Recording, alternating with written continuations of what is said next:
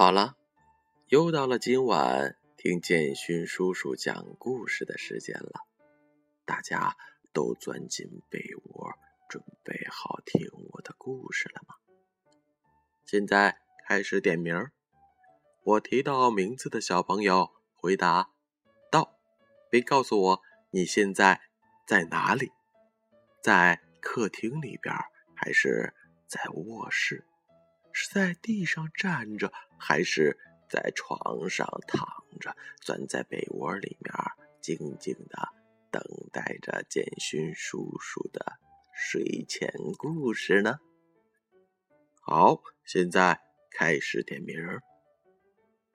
琪琪，汇报你的地理位置，告诉我你是否在被窝里。悄悄。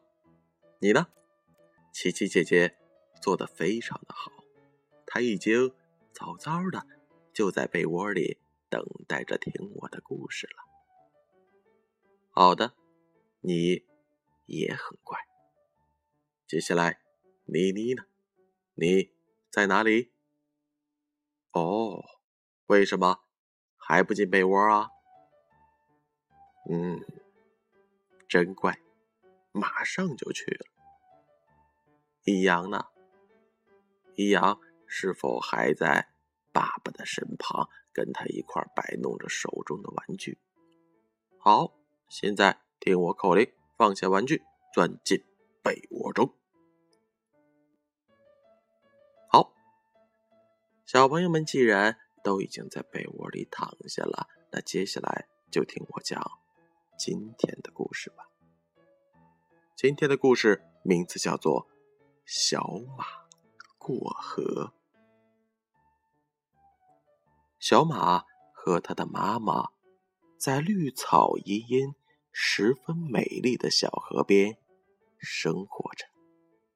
除了妈妈过河，给河对岸的村子送粮食的时候，他总是跟随在妈妈的身边，寸步不离。他过着很快乐，时光飞快的过去了。有一天，妈妈把小马叫到了身边，说道：“小马，你已经长大了，可以帮妈妈做事了。今天，你把这袋粮食送到对岸的村子里去吧。”小马。非常的高兴，回答道：“好的，妈妈，我已经做好准备了。”他驮着粮食，飞快的来到了小河边可是河上没有桥，他只能自己趟过去。可又不知道河水到底有多深。犹豫中，小马一抬头，看见了。正在不远处吃草的牛伯伯，小马赶紧跑过去问道：“牛伯伯，您您知道河里面的水到底有多深吗？”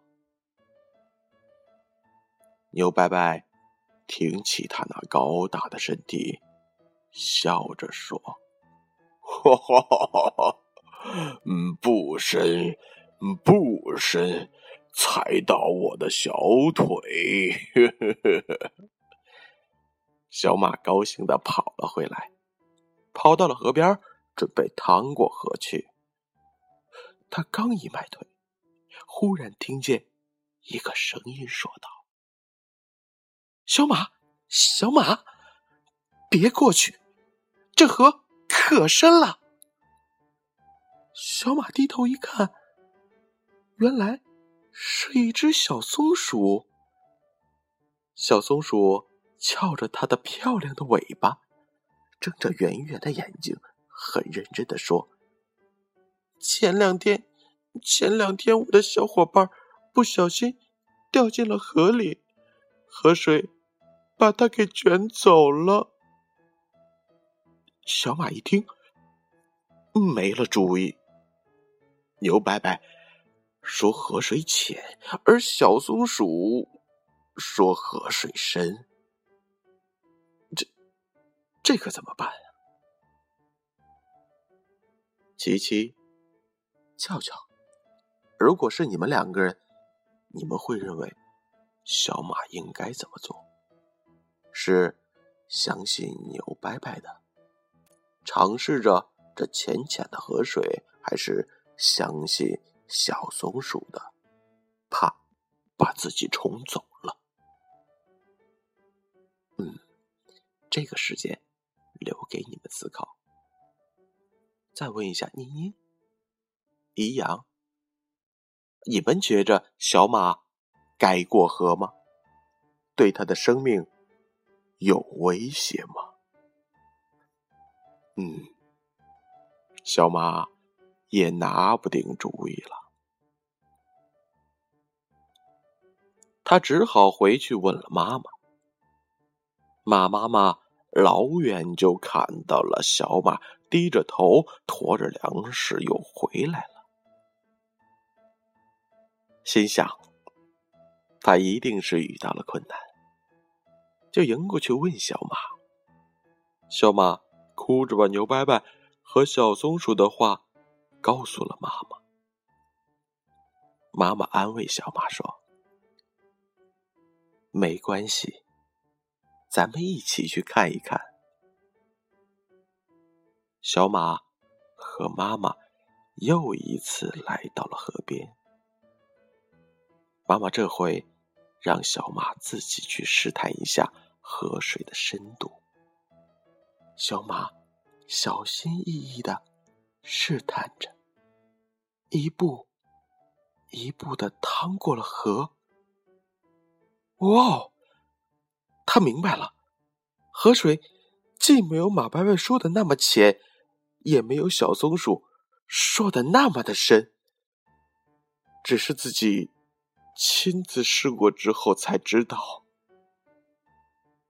小马深情的向妈妈望了一眼，心里说道：“谢谢妈妈了，好妈妈，谢谢您。”然后，他转头向村子跑去。他今天。特别的高兴，他知道他为什么没能勇敢的跨过这条河。他也知道，凡事需要通过自己的尝试，才能知道真正的答案。这就是小马过河的故事。小朋友们，你们知道接下来？遇到不同的问题，应该怎样去面对了吗？没错，可以听旁边的小朋友还有叔叔阿姨给你们讲，但更重要的是，你们要亲自的去尝试，尝试着做未来的每一件事情，因为只有这样，你们才能成为真正的小英雄。我相信你们，相信你们会成为未来的佼佼者。但是，今晚听故事的时间已经到了，接下来可以慢慢的回想着小马过河的故事，进入你们的梦乡了。让我们。